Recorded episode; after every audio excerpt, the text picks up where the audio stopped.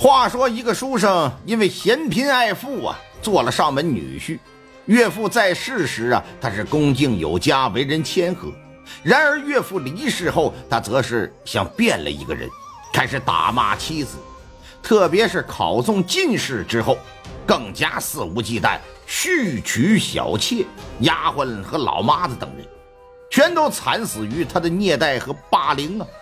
最终，几个女人忍无可忍，将其杀死。此案事实清楚，证据确凿，但是该如何判罚却充满了争议。最终，几名女子又会得到怎样的审判结果呢？请您收听《刘公案之虐妻杀夫》。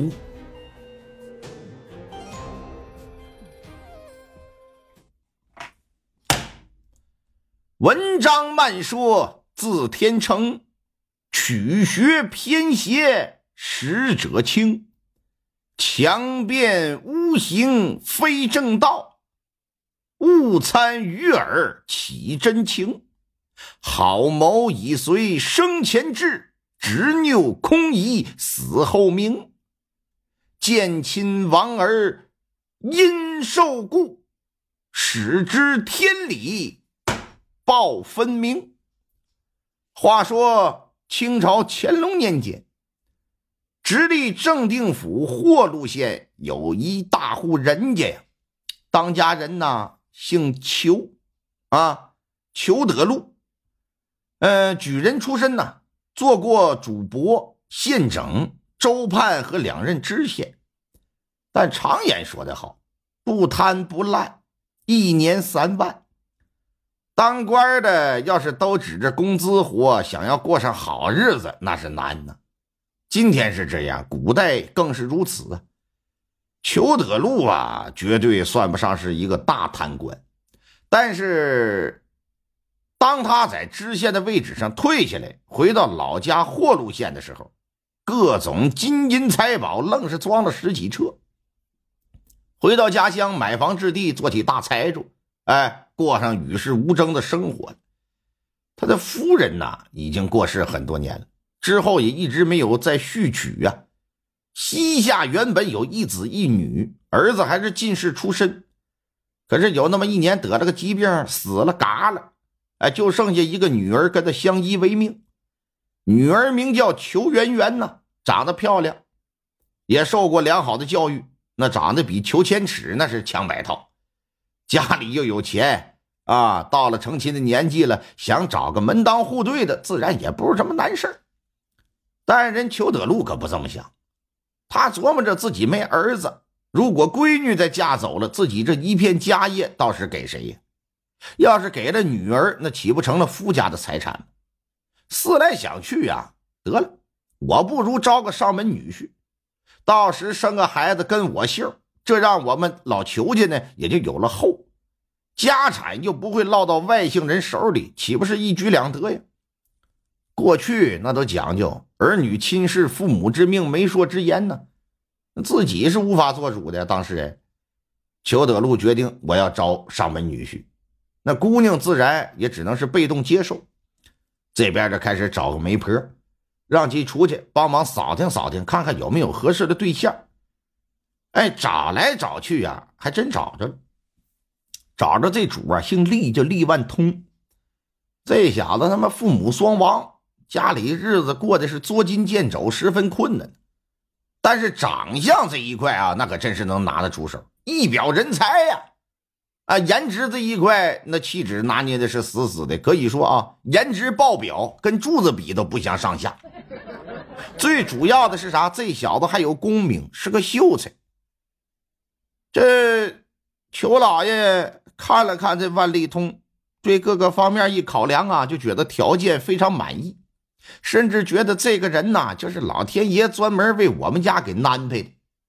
于是乎，很快就定下这门亲事来了。没多久，拜堂成亲。利万通进了裘府门之后啊，那对老头那对的像亲爹一样的孝顺，对自己媳妇儿也是相敬如宾呢。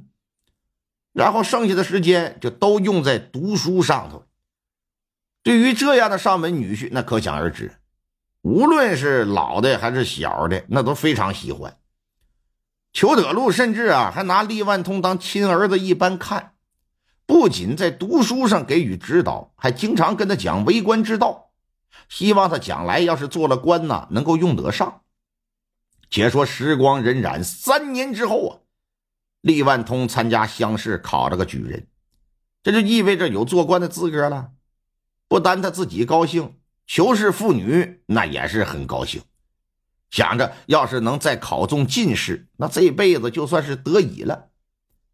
可是想归想，裘德禄是没等到那一天。几月之后来场病，得的急呀，死了。他这一死，他那姑爷可就立马就变了个人。换句话说，摊牌了啊！我不用装了，藏了许久的狐狸尾巴也终于是露出来。